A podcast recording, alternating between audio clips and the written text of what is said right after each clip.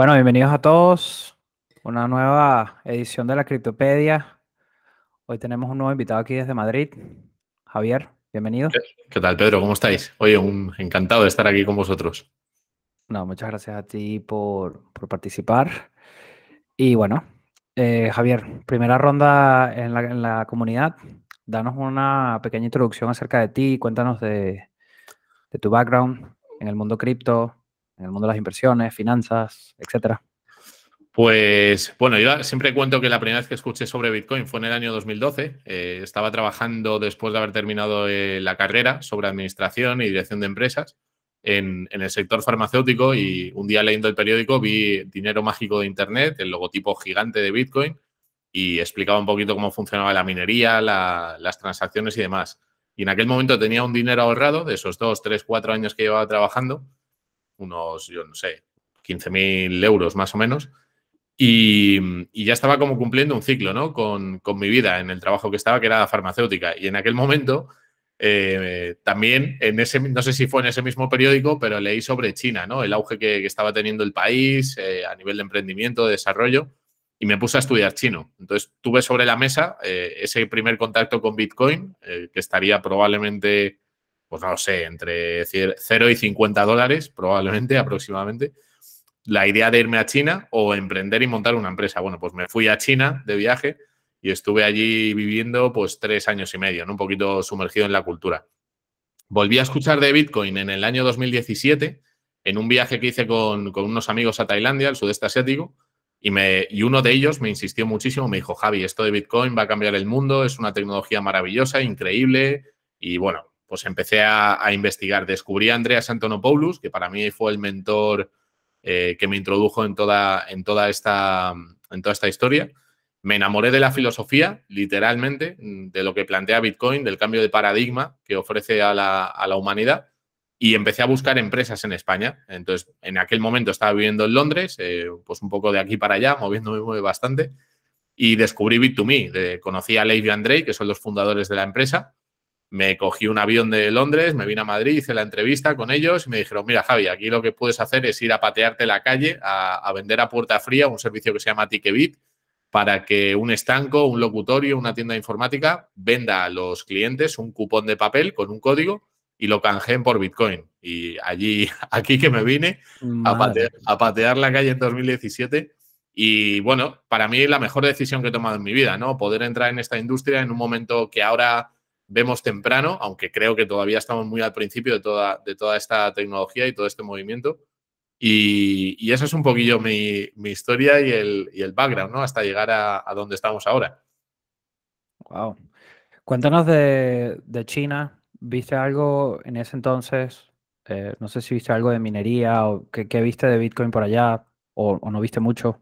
Pues fíjate que en China estuve viviendo desde el año 2012 hasta el año 2015, mediados, y estuve, bueno, la verdad es que estuve muy centrado en estudiar el idioma, aprender un poquito de la cultura, viví con una familia china, eh, conocí gente de otros países y estuve trabajando pues de cosas que nunca me hubiese imaginado, ¿no? De entrenador de fútbol, por ejemplo, o en una empresa española de consultoría que ayudaba a empresas extranjeras. El, el propietario era mitad eh, bueno, el, chico era español y su mujer es, era china. Entonces tenían una empresa eh, mitad española, mitad china y ayudaban a otras compañías que iban a buscar eh, fabricantes o asesoramiento legal, jurídico a, China, pues les, les, ayudábamos, ¿no? Y estuve trabajando en esos dos lugares. También trabajé de profesor de español en un ministerio chino, pero de Bitcoin, si os soy sincero, en todo aquel tiempo que estuve allí, no escuché ni un solo momento. Sí que me llamó ya la atención que el dinero en efectivo se empezaba, bueno, yo sentía que se utilizaba mucho menos que en Occidente y allí tienen una aplicación que se llama WeChat, eh, que lo utilizan pues prácticamente para todo, ¿no? Es una red social eh, y no solamente eso, sino que para pagos también es el día a día, ¿no? De, los chinos. Y fíjate que ahora eh, lo estamos viendo, ¿no? Que son los que van más avanzados con la puesta en marcha de la CBDC y, y todas estas cuestiones. Interesante, interesante aquello. Sí, la verdad que ellos están bastante avanzados con lo de los pagos y a ver qué pasa por ahí, pero supongo que lo implementarán bien, ya que lo tienen todo más controlado por allí y les conviene también tener CBDCs. Pero bueno, no vamos a desviarnos de ese tema. Cuéntanos entonces un poco de, de B2Me, tu trayectoria ahí. O sea, estabas vendiendo Bitcoin a cambio de papeles físicos que... Claro, al final, al final el día a día, para que, para que la gente se haga una idea, era pues me levantaba, me cogía un mapa de Madrid o de Barcelona, veía dónde, o de Sevilla o de Bilbao, donde estuviese, veía dónde era la zona más comercial o también los estancos, los locutorios, las tiendas de informática, me iba directamente a visitarles, ¿no? Hola, ¿qué tal? Eh, mire, que vengo de Bit2Me a plantearle un servicio que consiste en que usted pueda vender cupones para que luego los clientes lo canjeen por Bitcoin. Claro, eso la gente me miraba y decía, este está un poco loco. La idea era que esos cupones se pagaran en efectivo y además en aquel momento, como el tema del KYC no era tan férreo, no era tan, tan severo como es ahora, eh, bueno, pues podía comprar la gente hasta mil euros en efectivo en estos puntos de venta, ¿no? Y luego canjear en, en Bit2Me por, por Bitcoin. Y fue una experiencia muy buena porque conocía muchísima gente ya en el ecosistema, ¿no? Eh, era un servicio además muy, muy querido, que sigue existiendo, pero, pero que no se ha ido desarrollando ni potenciando precisamente por esa, eh, esos problemas que pone el dinero en efectivo, ¿no? Sobre todo desde el punto de vista de AML y, blanqueo y todas estas cuestiones. Quisimos, bueno, pues fue una parte del negocio en un momento determinado, pero quisimos desvincularnos y orientarnos mucho más hacia, hacia la plataforma que hoy es, es Bit2Me, ¿no? Claro, claro. O sea que Bit2Me era como un... Solamente para poder comprar tenías que tener esos cupones, si no, no podía. Bueno, supongo que también podías online. Sí, justo. Bueno, eh, uno de los, de los primeros servicios que desarrolló Leif eh, fue Halcash, la red de cajeros que tienen 10.000 cajeros en España. No sé si siguen teniendo todos o tienen más, pero vamos. Eh, lo que te permitía era ir al cajero, poner un código que recibías en el teléfono móvil y sacar el cash. Bueno, pues lo que hizo Leif es hackear ese servicio y así fue como conoció a su socio Andrei. ¿Por qué? Porque Andrei, eh, él entró muy, muy pronto en Bitcoin, entró en el año 2012, 2013 y, y, llegó a tener como 600, 700 Bitcoin y en vez de holdearlos, pues los reinvertía y emprendía en negocio. Entonces, ¿qué pasa? Que él lo que hizo fue comprar cajeros de Bitcoin. ¿Cuánto costaban? Pues entre 5.000 y 7.000 euros de media, ¿no? aparte de todo el coste logístico que tenía poner una infraestructura de cajeros, la seguridad, recoger el cash, recargar, etcétera, ¿no? Entonces, ¿qué pasa? Que Leif lo que hizo fue utilizar una infraestructura que ya existía, que eran los cajeros de Halcash. Tú ibas a Bit2Me, enviabas el Bitcoin, te enviaban un código al teléfono móvil y tú ya ibas a sacarlo directamente. Entonces, en Bit2Me tú ya podías comprar con transferencia bancaria. Eh, nos costó muchísimo abrir esas primeras cuentas que nos dieran servicio, porque claro, era muy difícil explicar a un banco lo que hacíamos. No, mira, eh, somos un exchange que la gente envía dinero y le vendemos Bitcoin y decían, pero ¿de qué me estás hablando? Esto, claro, 2015, 2016, 2017 era, era, era una locura, ¿no? Y así se conocieron, eh, montaron Bit2Me y el crecimiento de Bit2Me, eh, bueno, fue exponencial. Hubo un antes y un después clarísimo, que fue cuando se habilitaron los depósitos dentro de la plataforma. Porque, Pedro, tú ahora todos ya sabemos cómo funciona esto, ¿no? Con wallets y tal pero la gente en aquel momento lo que le solicitábamos es que tuviera un monedero instalado en su teléfono o en un dispositivo fuera de Bit2Me, hiciese la compra en Bit2Me y nos diese la dirección donde quería que le enviásemos esos Bitcoins, ¿no? Eh, eso ha cambiado muchísimo y, ahora ya eh, se, pueden, se pueden dejar ahí, ¿no? qué, locura que hayas visto toda esa trayectoria, ¿no? A nivel de estar metido en la industria desde tan temprano. Sí, porque además, bueno, eh, la industria se ha ido fortaleciendo, eh, ha, ido, ha ido creciendo. Nosotros, bueno, siempre hemos sido eh, un referente aquí en España. Había otras compañías, había ecosistemas muy, muy potentes, ¿no? De blockchain, especialmente la comunidad valenciana. aquí en Madrid también hay, hay, lugares que todos conocemos que, son de encuentro, pues está Criptoplaza y otros, y otros sitios, ¿no? Donde se comparten los proyectos. Yo creo que España es uno de los países aquí en Europa con más potencial eh, yo creo que seremos el segundo país con número de usuarios que han comprado alguna vez Bitcoin y criptoactivos.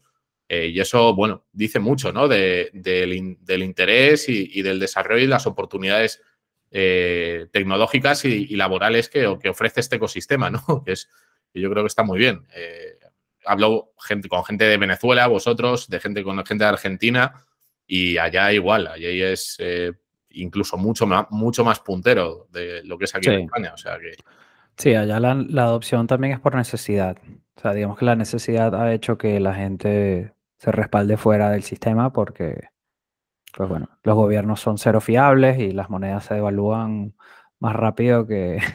Yo siempre digo que, venís del futuro, tío, que en Venezuela y en Argentina venís del futuro y, sabéis a dónde tienden las divisas y que el euro, el dólar y las demás, aunque parezcan más fuertes por, por ese eh, respaldo teórico, ¿no? Que tiene gracias a que es el petrodólar o, el euro, que es un continente más rico y tal, pero que están basadas exactamente en lo mismo, ¿no? En, emitir deuda y deuda y deuda hasta el día que no se pueda pagar. Y ese día, pues nadie va a querer esa, unidad de cuenta, que es el euro o el dólar. Así que, bueno, nos tocará a toda la sociedad, a todas las sociedades, por, por suerte, por desgracia, ¿no? El aprender esto tarde o temprano. O sea, que cuanto antes estemos, mejor.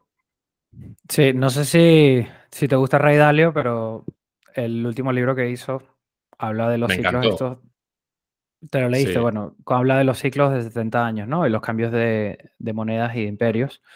Pues lo que pasó en Venezuela-Argentina es un micro ejemplo, pero mucho más acelerado porque el gobierno fue mucho más inepto y hizo mucho más desastre a nivel económico. Entonces, lo que puede pasar en 70 años en un imperio, pues te pasa en un país en, en, un, en un, plazo de 10, 15 años, ya te lo puedes cargar completo la moneda. Pues. Simplemente eso. Si tienes gente mucho más ineficiente, te lo cargas más rápido. Completamente. Pero sí, Creo que hablas de, de, changing, World Order, eh, el libro, ¿no? Que también tiene un vídeo de YouTube que si no lo habéis visto, eh, la gente que escuche, os, os, lo recomendamos. Además está traducido en español también. Y es súper gráfico, eh, clarísimo, y es lo que cuenta, ¿no? Desde el siglo XV cómo ha habido auges y caídas de, los imperios, desde el imperio español, el holandés, el británico, el estadounidense, y cómo está ese imperio estadounidense en declive, China está en crecimiento, pero claro, todos los que somos bitcoiner esperamos que no haya una sustitución de un Estado-nación por otro Estado-nación, sino que por fin el dinero se desvincule de los estados, igual que lo hizo la religión en su día, y podamos utilizar un patrón monetario desvinculado del poder político, que eso es lo que para lo que estamos aquí todos, claro. Totalmente. Bueno, vámonos ya en materia profunda. ¿Por qué Bitcoin? ¿Qué es lo que más te gusta de este blockchain? Pues vamos a ver, Bitcoin, eh, Bitcoin es muy especial. A mí siempre que hablo de este tema me gusta diferenciarlo. Fíjate que yo no, no me considero un Bitcoin tóxico, un Bitcoin maximalista tóxico, eh, pero sí que me gusta diferenciar Bitcoin del resto del ecosistema, ¿no? Por esa eh, no necesidad de dependencia de terceros, por esa no necesidad de confiar en terceros, porque creo que eso es lo que Bitcoin propone, entre otras cosas. Em, Bitcoin es un cambio de paradigma, porque hasta ahora eh, quizá muchos pensaban que éramos propietarios de los activos que poseemos, ¿no? de, los inmuebles o de, o de las cuentas bancarias o de las acciones, de los metales preciosos, etcétera, etcétera, etcétera, pero no es cierto, ¿no? El Estado, eh, que es una, una figura política eh, muy concreta, que se ha consolidado durante el siglo XX en todo el mundo, ¿no? A, través de los países, de los Estados-nación, tiene la potestad y la autoridad para embargar y para, eh, bueno, pues confiscar los bienes a voluntad prácticamente, ¿no? Por ley, en cierto modo y no había forma eh, de, protegernos, ¿no? Que los individuos tuviésemos una herramienta de contrapeso, una balanza eh, que pudiese, bueno, pues darnos un, sistema alternativo de almacenamiento de valor. Y eso es Bitcoin. Bitcoin es un sistema que te permite atesorar riqueza en un activo completamente finito. Es, es es eh, determinísticamente eh, finito por, programación, por naturaleza. Va a haber 21 millones de unidades y tú lo que tienes es una parte de un todo.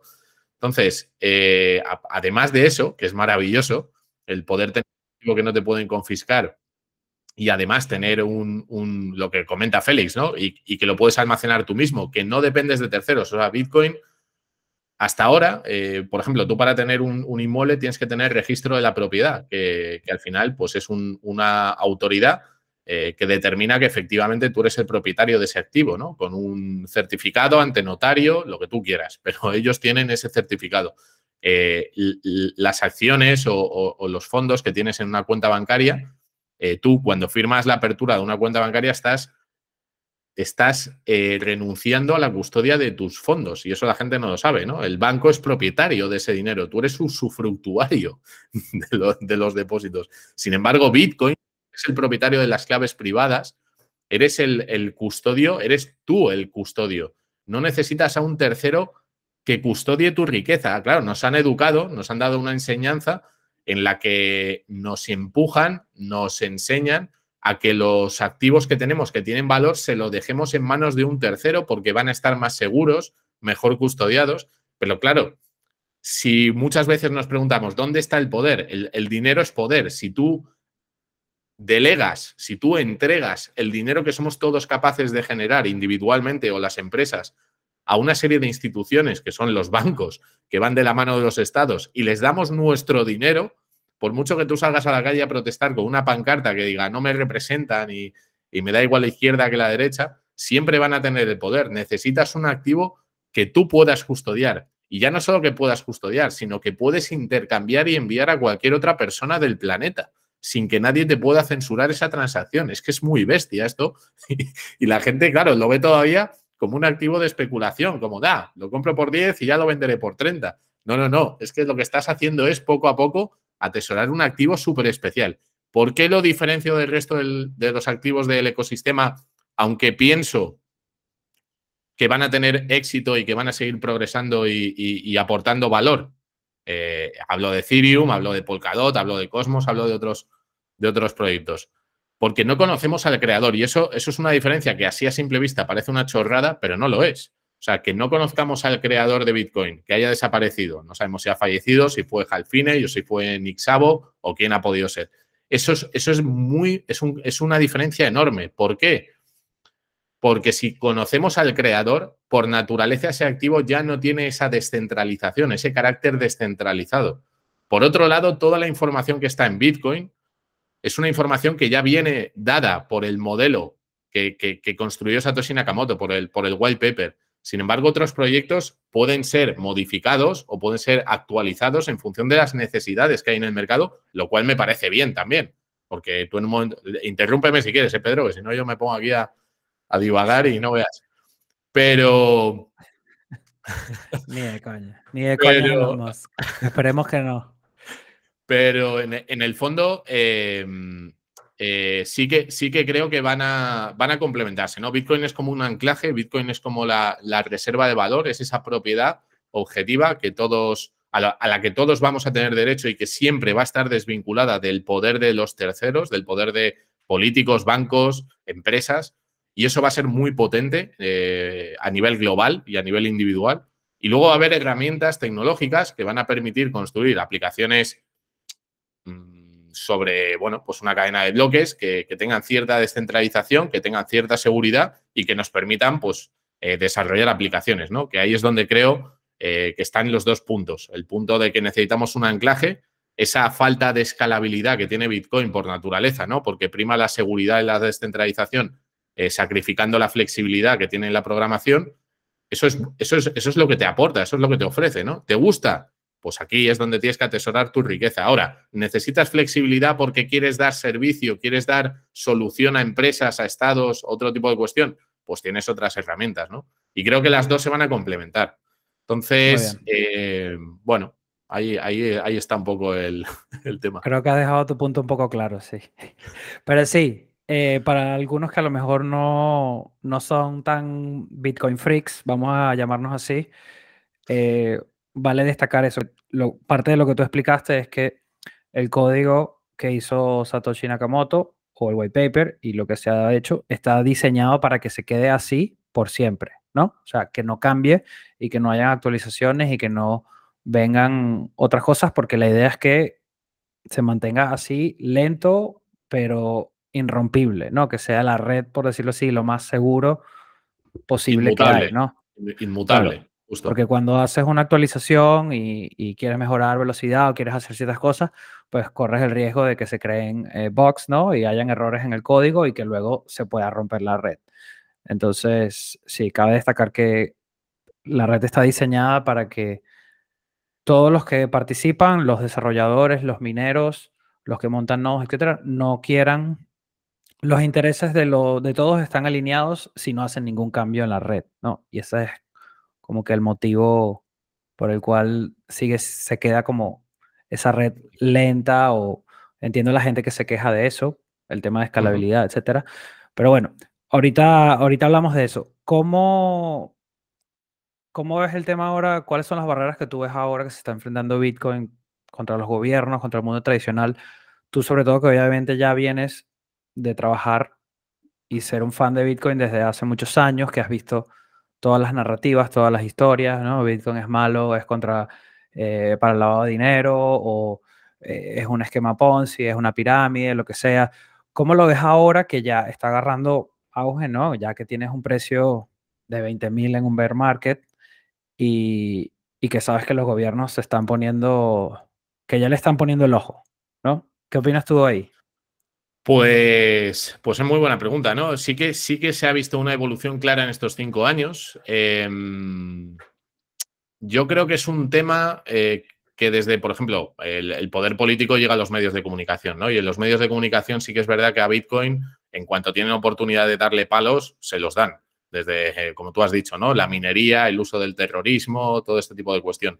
Pero sí que es verdad sí que es verdad que hay una parte de los políticos y de las instituciones, de los representantes de, los gobiernos, porque nosotros hablamos con ellos, eh, que están viendo el valor que tiene y ya no solo lo ven como una herramienta que pueden utilizar los individuos para tener más soberanía sobre su riqueza, ¿no?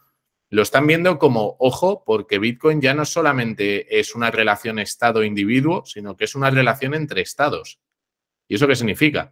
Eso significa que va a haber estados que van a decir, oye, este activo, por las características y propiedades que tiene, es un activo que nos interesa muchísimo tener controlado en ese, o tener en propiedad. Ser nosotros quienes tengamos Bitcoin, ¿no? Y están empezando a darle vueltas a ese punto, ¿no? Y si somos el último estado que adopta esta tecnología, toda la riqueza que se atesore en este tipo de activo se va a ir a otros estados, se va a ir a individuos que residen en otros países. Y toda esa riqueza literalmente va a volar de donde estamos nosotros, porque el dinero fiat hoy les da poder, pero a lo mejor dentro de cinco años o diez años, si hay una crisis de deuda, ese poder se diluye. Porque yo creo que una de las herramientas del poder más claras es el control sobre el dinero. Y el dinero tiene poder mientras tenga valor, porque si yo puedo pagar a la policía y al ejército con un dinero que tiene valor, como el dólar, la policía y el ejército me van a proteger. Pero ¿qué ocurre en Venezuela? ¿O qué ocurre en Argentina? ¿O qué ocurre en Turquía? ¿O en la India? ¿O en otros países? ¿no? Que ese dinero ya no es suficiente para mantener un sistema de seguridad, de control. Entonces, los estados, ¿qué están haciendo? En los últimos tres meses lo hemos visto, están atesorando oro como, como nunca antes estaban atesorando. Y eso es porque prevén una caída en el valor de las divisas fiat, que ellos tienen la capacidad de crear al infinito y lo saben. Entonces, tienen que agarrarse a los activos reales, a commodities, al petróleo, al oro, al trigo, a Bitcoin. Y va a haber, y va a haber una carrera, cuando esto lo entiendan, que Bitcoin es el dinero del siglo que viene y de los siglos que, que vendrán después, que los estados que se adelanten y adopten antes esta tecnología van a tener una ventaja competitiva contra el resto de países. Sí, el que tenga las mejores reservas.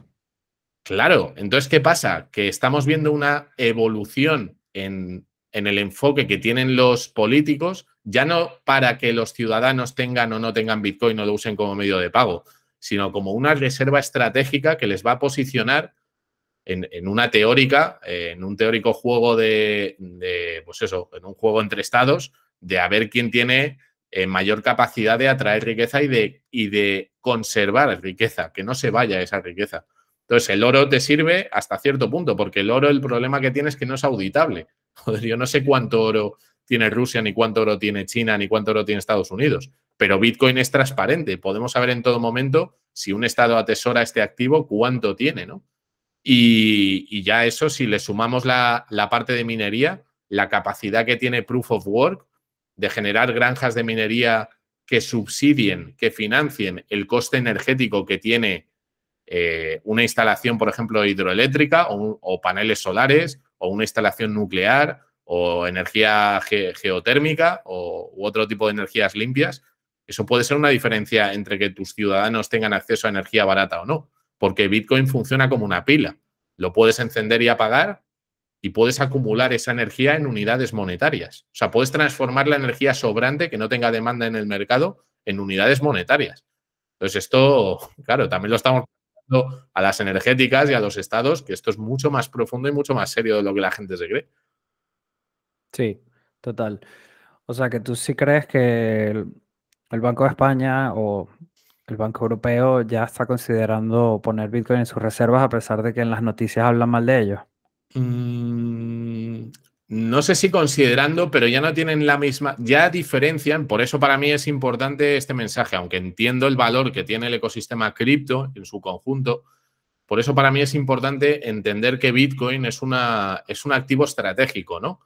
Y, desde el punto de vista, me lo preguntas, ¿no? El Banco de España se plantearía atesorar Bitcoin. Si se planteasen atesorar algún tipo de activo digital, eh, eh, criptomoneda, sería, sería Bitcoin precisamente, ¿no?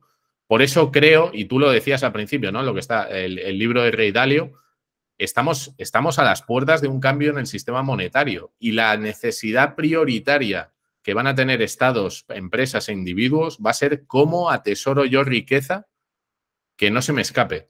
Por eso solamente puede haber un oro, solamente puede haber un ganador en ese, en ese mensaje, en ese sentido, en el sentido de la solidez, de la seguridad. Y por eso yo cuando la gente me dice, oye, eh, ¿tú crees que Ethereum va a triunfar? Te digo, sí. ¿Crees que Cosmos va a triunfar? Digo, sí. Pero en los meses y años que vienen, la necesidad de los estados, de los bancos, de, las empresas y de los individuos va a ser atesorar riqueza en un sistema seguro, sólido. Creo, ¿eh? Por, conectándolo un poco con esa intro que, también hacíamos de, de, Changing World Order de, de Rey Dalio, ¿no? Entonces, eh, el Banco de España se lo está planteando Mm, no te diría al 100% que, que, sí, pero tampoco te diría que no. O sea, yo creo que a lo mejor hay gente dentro del Banco de España que está empezando a decir, este activo es más de lo que creíamos hace cuatro, cinco, seis años. Y, lo estamos viendo. ¿Por qué? Porque todos los bancos están preparando, están preparando su infraestructura para dar pie, dar paso a que, a que todos aquellos inversores institucionales que quieren comprar Bitcoin lo puedan hacer con un vehículo regulado. Por eso están preparando a sus equipos, preparando a sus empresas para poder dar este servicio. Hasta que no lo tengan listo, no van a presionar al, Parlamento Europeo ni a la Comisión Europea para que saque MICA. No tienen ninguna prisa. Ellos quieren que MICA salga cuando ellos estén preparados. No quieren que MICA salga cuando un exchange Bit2Me o Binance o Kraken estén preparados. ¿Por qué? Porque eso le haría competencia y les pondría por delante en el mercado y ellos quieren quedarse con, la, con el pastel. Ya, ya, buen punto, buen punto. ¿Qué opinas entonces acerca de Bitcoin en estos tiempos inflacionarios? Porque si hay algo que pasó ahora, ¿no? Que estamos en periodo inflacionario, es que Bitcoin se comportó igual que, ¿no? Que todos los activos de tecnología, etcétera, que simplemente se desplomaron, ¿no? Hubo como el boom y, y cayó. Entonces, bueno, también hay que decir que el oro tampoco ha hecho magia durante el tiempo inflacionario. O sea que la teoría del el inflation hedge que se habla siempre no se cumplió en Bitcoin, pero en el oro tampoco es que ha demostrado, se ha quedado como lineal, ¿no? Sí, completamente de acuerdo. Yo creo que Bitcoin eh, y el oro, Bitcoin mucho más, evidentemente, todavía no es percibido como un refugio, como un almacenamiento de valor. Bitcoin es percibido por, por, la población en general, por los inversores, como un activo especulativo, como un activo financiero en el que cuando los bancos centrales bajan tipos de interés, ahora, ahora los han subido al 4,5 o 5, ¿no? Mañana salen datos de la Reserva Federal, que lo va a subir un 0,25, pero que ya está reduciendo la velocidad. Por eso hay gente que ya tiene la teoría de que Bitcoin ha subido de 16 a 23 porque la reserva, porque los datos de inflación han bajado y porque se espera que en los últimos seis meses del año la Reserva Federal vuelva a bajar tipos y vuelva a entrar liquidez en el mercado, ¿no? Por eso ya el mercado se está adelantando y puede que haya una subida de precios. Pero todavía, ¿sabes qué pasa? Que yo creo que Bitcoin no es un, no es un refugio contra la inflación. Bitcoin es un refugio contra la hiperinflación. O sea, cuando las divisas se vayan de verdad, eh, no, hablo de no hablo de el peso argentino o del bolívar, hablo de la reserva mundial, ¿no? Porque Bitcoin, porque al final, si tú tienes acceso a dólares, pues todavía te puedes refugiar en dólares. No te tienes que ir a Bitcoin o al oro, ¿no? Porque el oro, además, el acceso al oro es complejo, es complicado. los mayores inversores de oro son, son bancos centrales, son estados, son pero, pero eh, no son clientes retail. Entonces, yo creo que Bitcoin, hasta que no haya un problema monetario grave, eh, no va a ser percibido como un refugio, lo cual no quita para que haya gente que lo entienda, que hay gente que lo va entendiendo, sabe que ese problema monetario, una crisis de deuda pública, eh, de los países occidentales va a ser más que probable que llegue y en ese escenario, bueno, pues, pues, pues, yo, yo, creo que es de las mejores opciones que, va a haber, ¿no? Entonces, es temprano. Sí.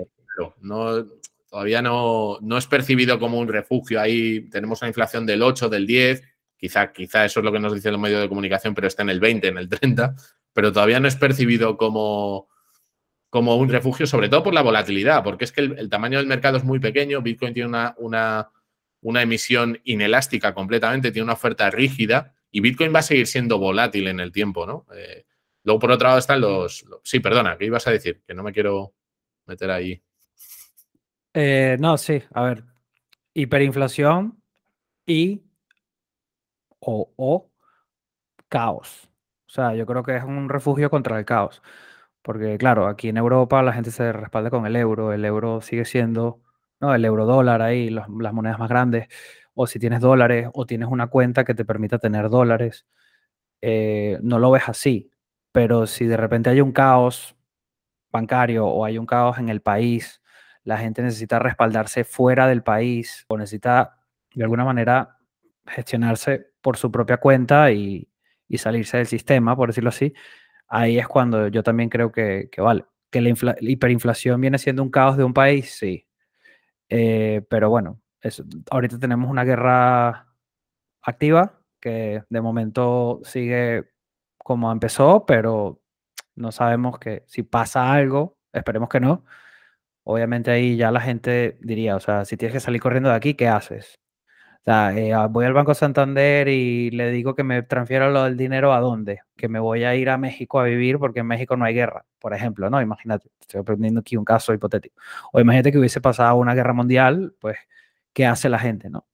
Refugiarse en, algo que ellos mismos puedan tener su propia soberanía. Entonces, sí, yo lo veo como, es como un seguro contra el apocalipsis.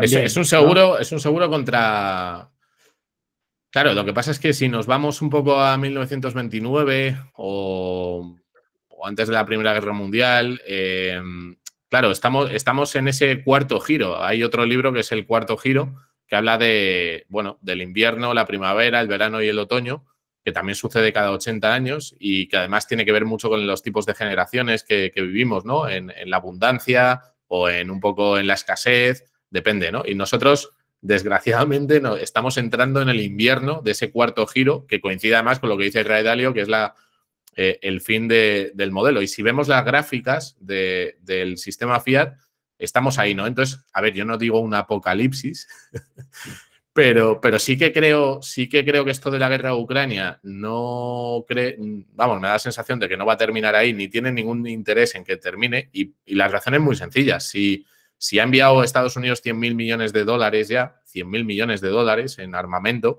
es una parte, de una actividad económica importante para el país. En un momento en el que probablemente veamos una recesión, todo el gasto militar es, es dinero que se está moviendo, ¿no? Y claro, hay otros frentes, el mundo está, está muy convulso, está el tema de Sri Lanka, está el tema de Pakistán, está el tema de Taiwán, eh, África está hecho unos zorros, pues claro, eh, Latinoamérica tampoco es que esté ahora bastante, bastante tensiones. Lo hemos visto en Brasil, lo hemos visto en Chile, lo hemos visto en Perú. Entonces, claro, tenemos un montón de frentes. Estados Unidos no está estable. Que, unidos un poco a, los acontecimientos pasados de la historia y al, declive de la reserva mundial que es el dólar, pues hombre, no sé, no sé qué escenario se nos puede abrir. Eh, pero claro, si tú me dices en 10 años qué prefieres tener tu patrimonio en euros o en dólares o tenerlo en Bitcoin, es que yo creo que va a llegar un momento en que la gente no tenga ningún tipo de duda, ¿no? Y bueno, cada vez creo, además hay un punto que es importante. Eh, vosotros estáis con, vuestro podcast eh, haciendo este tipo de contenido, difundiendo, enseñando a la gente. Cada vez hay más gente que va a entender lo que está pasando cada vez hay más gente que va a aprender. No se puede desaprender lo que aprendes. Entonces, claro, cuanta más gente tenga este acceso a este tipo de información y seamos más los que eh, pues nos lo veamos claro, más gente va a querer tener Bitcoin, ¿no? Entonces, creo que es una bola de nieve que, ya está girando y que esto no, no, se puede parar. Totalmente. Félix, ¿tienes una pregunta? Sí, Javier. Este, una cosa, Eh, bueno, yo obviamente suscribo todo lo que, lo que has dicho hoy, pero eh, ¿cómo ves tú la entrada de las famosas CBDC al mercado y cómo puede amenazar a la adopción de, bueno, Bitcoin y todo lo que es el mundo descentralizado que a todos los que estamos en cripto pues nos fascina? Bueno, para los que no estén familiarizados con las CBDC, eh, que son las monedas digitales de los bancos centrales, eh, básicamente son un nuevo, una nueva representación monetaria eh, que, ya, que ya usamos ¿no? en el día a día de alguna manera. ahora, ahora comento las diferencias, pero que usamos porque, bueno, pues cuando pagas con la tarjeta o pagas con el móvil y ves el dinero que tienes en la pantalla en dígitos, bueno, pues al final es todo digital, ¿no? El dinero en efectivo sería ese reducto de libertad, ese reducto de privacidad que nos quieren arrebatar, eh, no sé si con la CBDC o antes, pero bueno, la CBDC, ¿qué diferencia tienen? Pues que lo que buscan es que el Banco Central tenga directamente conectividad con un monedero que tú tienes en tu teléfono móvil, que está conectado al Banco Central, y eh, que pueden eh, hacerte ingresos de forma directa, pero también te pueden hacer confiscaciones de forma directa y además pueden programar ese dinero. ¿Programar de qué manera? Pues pueden establecer periodos de tiempo en lo que lo puedes gastar, periodos de tiempo en los que no. Pueden programar que en función de la huella de carbono, de CO2 que tengas por el consumo que practicas, te puedan limitar el que eches gasolina o el que te compres un entrecot o el que te vayas de viaje. O sea, y aparte de la privacidad desaparece absolutamente. Eh, sería conectar un poco. Exacto. Entonces, sabiendo esto, Tú dices, eh, ¿qué opinas de o cómo ves la amenaza de la CBDC? Yo creo que van a potenciar y van a empujar a más gente a que quiera saber qué es Bitcoin y, el resto de criptoactivos. ¿Por qué? Porque si a ti te, están diciendo que no te puedes comprar un filete, pues hombre, habrá gente que lo acepte, ¿no? Eh, habrá una parte de la población que acepte lo que le echen y tal, pero yo creo que va a haber otra parte, ya no te hablo de un 50%, pero a lo mejor un 10, un 15, un 20% que digan, hombre, no, eh, vamos a utilizar un dinero que a mí no me restrinja, que además de que tengo que estar trabajando cientos de horas todos los meses para salir adelante y ganarme la vida, me vas a decir tú ahora en qué me puedo y en qué no me puedo gastar mi dinero, ¿no? Entonces creo que las CBDC son inevitables porque son una huida hacia adelante de esta gente eh, para seguir teniendo el control otros 100 años del dinero, que es muy goloso y es muy potente tener el control monetario de eh, un lenguaje que necesitan utilizar todos los seres humanos del planeta, es como es el sistema de censura más poderoso que existe, mucho más que que alguien pueda decir si te gusta Podemos o te gusta Vox o te gusta, porque eso da igual, tú lo dices y, vas a votar y van a seguir gobernando, pero si pueden decidir qué puedes y qué no puedes consumir, entonces sí que estás cogido por los huevos, ¿no? Literalmente. Entonces, claro, eh, yo creo que la introducción de la CBDC hay gente que se las va a tragar, que se las van a vender como ecosostenible, eh, friendly, green, y hay gente que lo va a comprar y hay mucha gente que va a decir, no, oiga, eh, yo, voy a, yo voy a utilizar un dinero que me dé libertad. Y hay muchos empresarios, hay muchos proyectos que van a empezar a aceptar pago en, en Bitcoin y criptomonedas porque es que les va a ir el, día a día y la vida, ¿no? Entonces yo no lo veo como una amenaza, eh, lo veo como una realidad que está ahí feliz, porque es verdad que lo vamos a ver y pronto, pero creo que va a ser positivo para al medio plazo para, para Bitcoin y, las criptomonedas, estoy seguro, vamos. No, la verdad interesante el, el, bueno, el ejemplo que pones, que vayas a un restaurante y no te dejen comprar el filete porque, no sé, ya has consumido mucho. Y aquí sí, ahora como me lo explicas, este, sí veo el potencial del Bitcoin porque el restaurante te va a poder cobrar o en CBDC o en Bitcoin. En Bitcoin no hay limitación y en CBDC sí te van a limitar. Claro, ¿quieres el filete? Pues no puedes porque estás usando la CBDC. ¿Quieres el filete? Pues puedes pagarlo en Bitcoin si quieres. Tú, verás lo que haces. Em, bien, no, lo veo porque, claro, las masas suelen seguir lo que el gobierno les dice, lo que aparece en los medios tradicionales, y estoy seguro que las campañas a favor de la CBDC va a ser algo magistral. El Bitcoin lo van a tratar de desprestigiar, pero luego en los casos de uso reales del día a día es donde va a triunfar el Bitcoin. Yo también lo creo. Y fíjate que ayer preguntaba en Twitter, eh, si alguno usa Twitter, si me quiere seguir, soy Javier Bitcoin. Eh, puse una encuesta que ponía eh, en qué, porque, porque es que esto es muy interesante. No solamente está viendo un fork en la confianza del dinero, ojo, porque mucha gente cuando hablas con ellos y les explicas Bitcoin te dice, no, es que, es que el euro o el dólar o, o la moneda que sea está respaldada por el Banco Central o el gobierno de mi país o la economía. ¿Vale? Entonces tienen ese dogma eh, metido en la cabeza y está viendo un fork porque hay gente que está dejando de confiar en esas autoridades, pero está viendo un fork mucho antes de la información a través de Internet. Y la gente está dejando de confiar en la televisión, la radio y la prensa, que es lo que preguntaba en esta encuesta, ¿en qué medio confías más? Y te ponía televisión, radio, prensa, podcast, YouTube, otros y el 85%, 90% confía más en podcast, en YouTube y en otros medios, en blogs y tal, que en televisión, radio y prensa. O sea, que es que la televisión, la radio y la prensa, que son el medio oficial de los estados, está perdiendo toda su legitimidad, toda su autoridad. ¿Por qué? Porque los ciudadanos no son imbéciles. Porque si tú estás untando de plata a los medios de comunicación para que den tu mensaje, la gente al final se da cuenta. ¿Por qué? Porque hay medios alternativos, hay canales de información alternativos.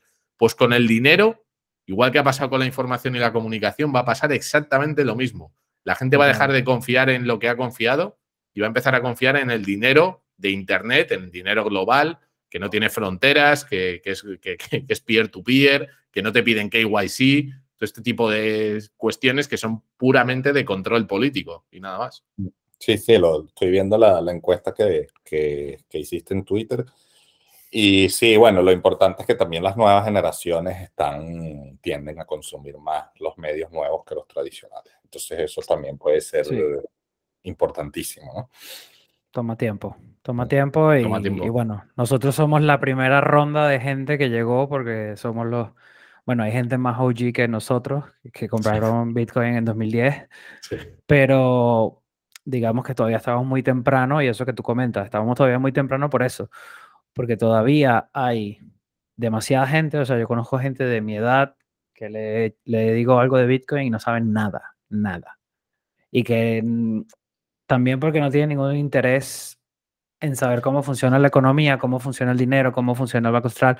O sea, yo estudié economía, pero también viví en Venezuela y vi cómo el patrimonio de mis padres se desplomó por holdear bolívares en el banco, ¿no? O sea, y tengo ejemplos reales y como me afectó tanto personalmente, por decirlo así, despertó también mi interés.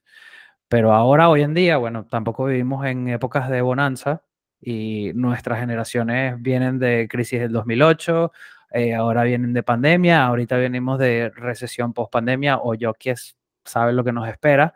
Entonces la gente se está educando en cómo poder ganar más dinero o cómo poder hacer diversificarse o, ese poco sueldo que tienes, que puedes hacer con ello y mm, sí, la gente por ser greedy, por decirlo así, entra en cripto también por la volatilidad que tiene, por las posibles ganancias, pero también es que puedes comprar 10 dólares de Bitcoin.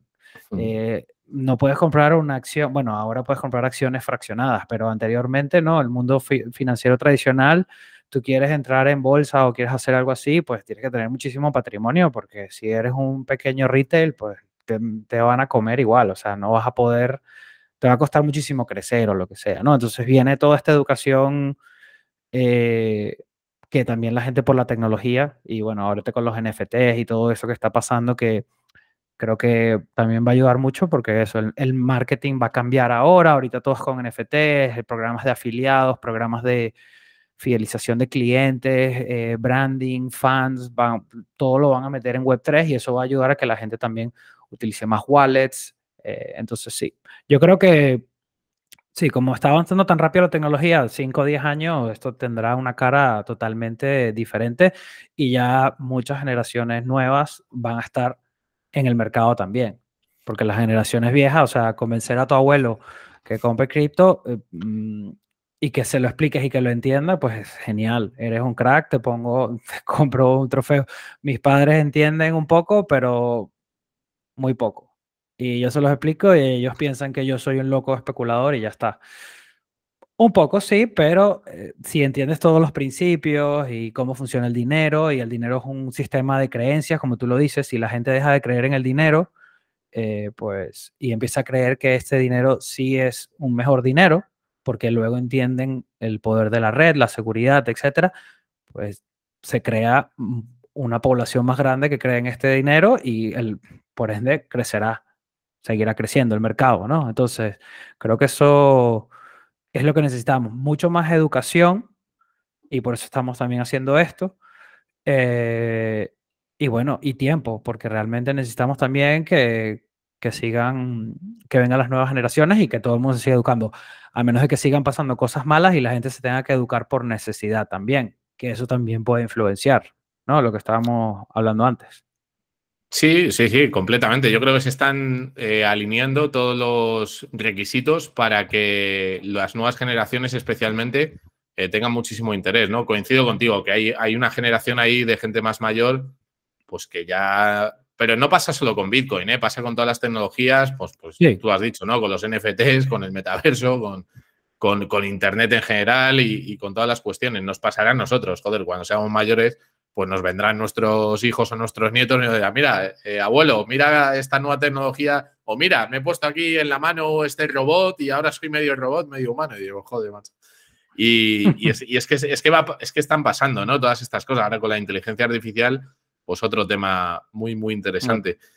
Sí. Y el mundo, el mundo va a cambiar, o sea, igual que ha cambiado durante el siglo XX, eh, a base de, bueno, pues de avances tecnológicos, el siglo XXI, Bitcoin, eh, esto lo explica muy bien Álvaro de María en un libro que se llama La filosofía de Bitcoin, va a cambiar la lógica de la violencia, ¿no? Y históricamente cuando eso ha sucedido ha habido, cambios, eh, bueno, pues absolutos de, cómo funciona la sociedad. Y él se refiere, por ejemplo, eh, a la capacidad que tuvieron los griegos de hacer, eh, de, manipular el metal, ¿no? Para hacer escudos, para hacer espadas. Luego también habla de que en el siglo XIII, siglo X, siglo XI, siglo XII, eh, el descubrimiento de la pólvora como, como tecnología para, para, para, la, para la guerra, ¿no? Para utilizarlo en cañones. Tú antes tenías arqueros o tenías caballeros que iban con el escudo y con y con el casco y le decía, mira, ¿ves aquel batallón? Bueno, pues lucha contra ellos y tal. Y coges ahora un cañón. Pero claro, cuando tú le llegas al, al, general del ejército con un polvito negro y le dices, mira, ¿ves esto? Pues esto tira esos muros del castillo que te han protegido durante siglos, pues este polvito negro te los va a derrumbar. Pues claro, a ti te miran como un loco, dices, este no. Y también pasó lo mismo con la imprenta, el acceso a la información se masificó, primero con la escritura, también con los griegos, ¿no? Del álgebra, eh, o sea, la, la alfabetización, la, capacidad de escribir y posteriormente con Gutenberg eh, el descubrimiento de la imprenta, que, tiene, que, expandió el conocimiento y el acceso a la información y la interpretación de, de, la hegemonía o la sociedad que había en aquel momento, que era el catolicismo, ¿no? Eh, la religión católica. Entonces, claro, te nace el protestantismo y te nacen una serie de derivaciones que se van bifurcando. Pues ahora con Internet va a haber una bifurcación de ese eh, de ese pitch que nos han traído los estados en el siglo XIX y en el siglo XX, que nos va a llevar a un nuevo modelo de organización social. Y Bitcoin es la parte monetaria, Internet es la parte de la comunicación, igual que la pólvora y la, y la imprenta, ¿no? Entonces, pues es que ha pasado históricamente y está pasando otra vez. Y nos tendremos que adaptar. Y a mí me da pena un poco, pues eso, toda esa gente que, que comentábamos, ¿no? Que hay gente que no, que no se va a dar cuenta y que va a entrar en la CBDC y que van a ser auténticos esclavos de lo que la élite política quiera que sean, ¿no? Pues, eh, ¿qué, podemos hacer más de lo que estamos haciendo? Es que no, hay mucho más que... Bueno, es que, como te decía antes, hay gente que no le interesa, que les da igual. Que, y bueno, está bien, hay que respetarlo. A lo, mejor por a lo mejor por necesidad, a lo mejor si esa persona luego va y si quiere comprar una botella de ron porque se quiere beber unas copas con sus amigos y les dicen que ese dinero no está hecho para alcohol o para tabaco y, o lo que sea, y ahí a lo mejor se da cuenta y dice, bueno, mira, no, igual, prefiero pagar. fíjate, fíjate, fíjate que ese ejemplo que has puesto, Pedro, yo creo que lo van a mantener porque sí que les interesa que, la gente tenga por lo menos eh, acceso al alcohol y que tenga acceso a determinadas cosas que les entre, pues a comprar una entrada para un partido de fútbol o un concierto, porque, porque si tú le, le vas quitando a la gente cualquier tipo de ocio, eh, hostia, al final la gente se mosquea, dice. Entonces, claro, yo creo que sí que van a dejar una serie de cuestiones eh, o lo van a facilitar, ¿no? Y otras las van a, las van a, las van a restringir. Entonces, porque son, o sea, son muy listos, ¿sabes? No, esta gente controla muy bien lo que hacen. Totalmente. Bueno, ¿qué crees? ¿Qué opinas del Lightning Network? Bueno, pues a ver, hay gente que, mm, considera que para que Bitcoin sea dinero tiene que ser un medio de pago, ¿no? Eh, claro, lógicamente, porque es unidad de cuenta, medio de intercambio, almacenamiento de valor. Claro, eh, Bitcoin va a ser volátil, como comentaba antes. Bitcoin no va a ser un, activo que tenga un precio fijo, eh, por mucho que suba el precio. Te hablo de que si puede, se puede ir a un millón de dólares y seguir siendo volátil y bajar a 800.000 o subir a 1.200.000. Lightning Network, para la gente que no lo conozca, es una capa, una segunda capa que se construye sobre Bitcoin, que sería eh, la blockchain principal, le podríamos llamar el banco central de los de Bitcoin, la capa 0, la capa 1, y Lightning Network sería esa capa que se construye por encima para hacer escalable el número de transacciones que se pueden eh, eh, enviar, ¿no? Entonces, bueno, pues con Lightning Network, si no me equivoco, puedes hacer más que incluso Visa y Mastercard, y con Bitcoin solamente puedes hacer 6 por segundo con la capa 0. Entonces, sería una solución interesante para eh, generar adopción. Yo lo veo como un generador de adopción. ¿Por qué? Porque si la gente dice, vale, ya no solamente me compro el activo como refugio, como alternativa a la deuda pública o a las obras de arte o a los inmuebles, etcétera, sino que además lo puedo utilizar como medio de pago. Y hoy salía la noticia ¿no? de Twitter que Elon Musk decía que, que las criptomonedas van a formar parte de, Twitter. Vamos, Bitcoin tiene que estar ahí. Y evidentemente el poder hacer micropagos en Lightning Network de Satoshis a una cuenta de alguien que haga un contenido de valor o que aporte valor a la comunidad o a la red, pues hostia, yo lo veo, lo veo bastante interesante ese tema. Hay una aplicación que no sé si conocéis que se llama Fountain, que sube podcast, ese formato Spotify, y que tú puedes hacer boost o puedes streamear eh, sats por minuto, por segundo, eh, y es cojonuda. Yo os animo a que, a que la descarguéis porque es un poco este concepto, ¿no? Utilizar Lightning Network para micropagos a través de Internet, que yo pueda enviar, pues si hay un tuitero que está en Australia o que está en Noruega o que está en Brasil, que le pueda hacer, eh, además de darle al corazoncito y retuitear, pues si, quiero apoyar a esa persona porque veo que, necesita ayuda de la comunidad, pues le puedo streamear Bitcoin, ¿no? Directamente. Eso es eh, impresionante. Entonces. Yo, lo, yo me lo descargué cuando salió. Eh, creo Fontaine, ¿no? ¿La tienes? Sí, pero me acuerdo que la probé al principio y no, ha mejorado. funcionaba bien. Ha mejorado. ¿Sí? Sí, sí, sí, ¿La has usado, la has seguido usando? Sí, yo la uso todas las semanas. Hay, hay varios pods que sigo ahí y les envío sats para apoyarles y funciona perfectamente. Funciona perfectamente. Muy bien. Si lo le voy a echar un ojo a ver qué tal. Echarle un vistacillo. Y luego nada, em, yo creo que el tema de los micropagos y el tema de Lightning Network eh, sí va a funcionar, sí va a funcionar. Mm, pero todavía, y aunque funcione, eh, sí que creo que Bitcoin eh, va a ser más un activo de refugio, va a ser más un activo de atesorar riqueza que un medio de pago, ¿no? Porque medios de pago, hasta que el fiat no se vaya al carajo totalmente, incluidas las CBDC, que estarán basadas un poco en lo Claro, eh, complementando un poco lo que preguntaba, lo que comentábamos Félix antes, las CBDC eh, tienen el mismo modelo de emisión que tiene el dinero fiat.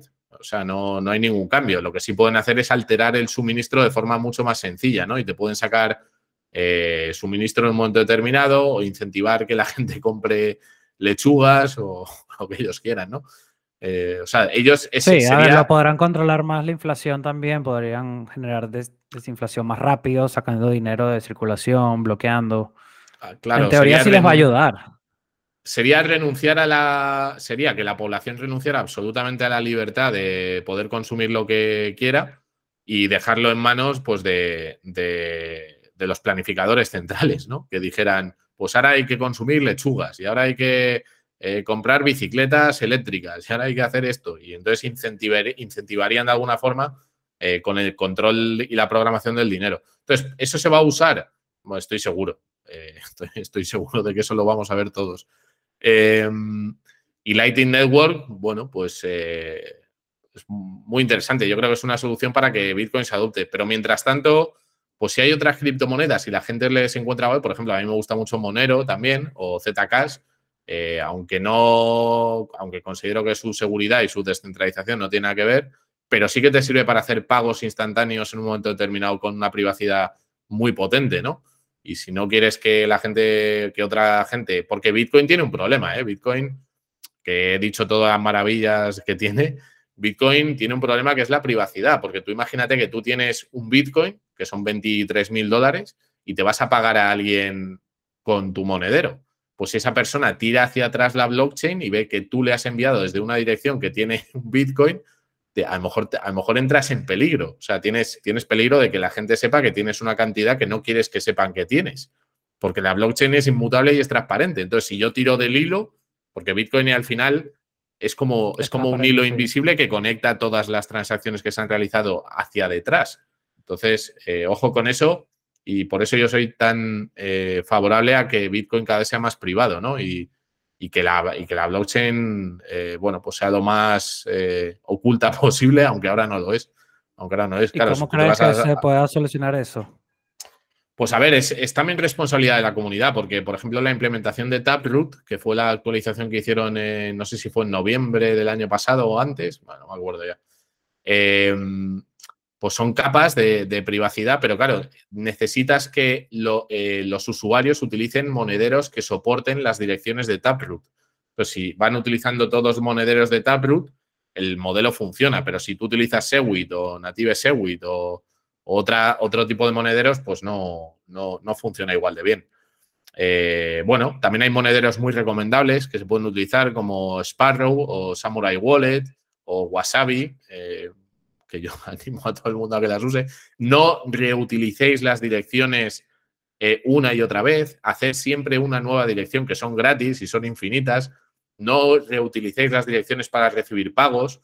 Eh, cuando vayáis a enviar un pago a la persona que se lo vayáis a enviar, aseguraros de que no está esa persona utilizando una misma eh, dirección, que utilicen direcciones nuevas, que joder, que es hacer un clic. En, Samurai Wallet o en, o en Sparrow es literalmente hacer clic y te da una dirección nueva.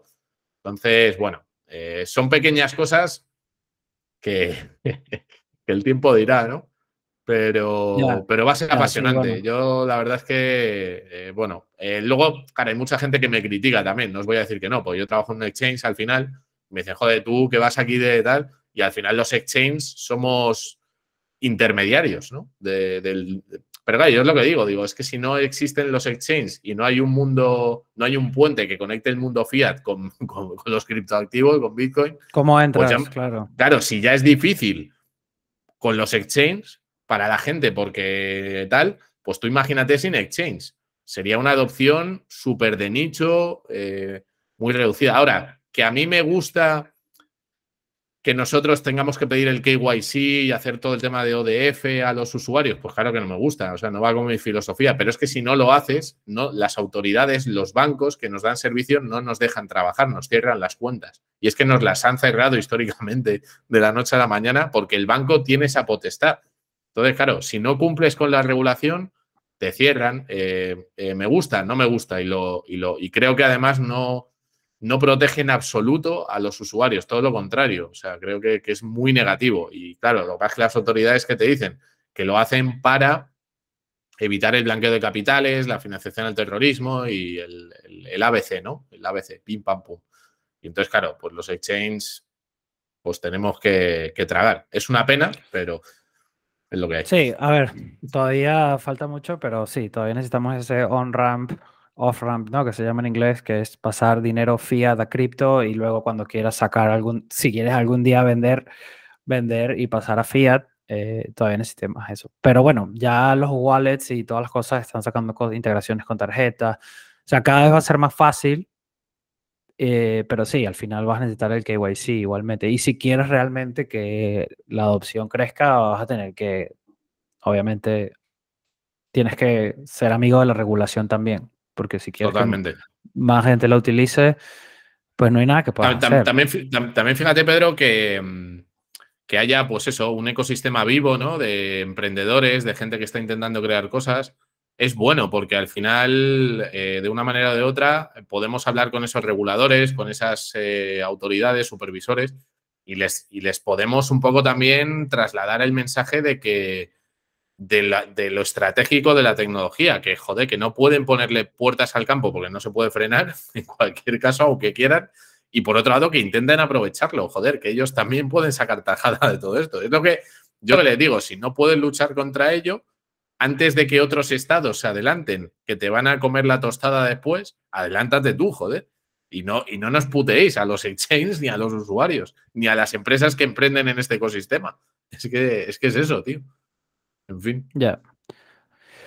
Ya, es que falta mucha educación también, si no lo pueden ver de otra manera. Y ese es el tema. ¿Qué es lo que tú crees ya para cerrar un poco la, la sesión? ¿Qué es lo que tú crees que le hace falta al ecosistema en general para que sea exponencialmente? O sea, obviamente hablamos de que por proceso natural seguirá creciendo por varios factores, pero ¿hay algo que tú crees que tú digas, mira, estaría mejor si el tema de la escalabilidad o, o el tema del uso de los layer 2 o hay algo que tú ves que haga Mm. falta para, para el crecimiento del ecosistema Bitcoin como Hay- tal, hay- solo Bitcoin, no cripto. Hay, hay varios puntos. Eh, a ver, yo creo que hemos tenido un crecimiento orgánico durante todos estos años, ¿no? A base de.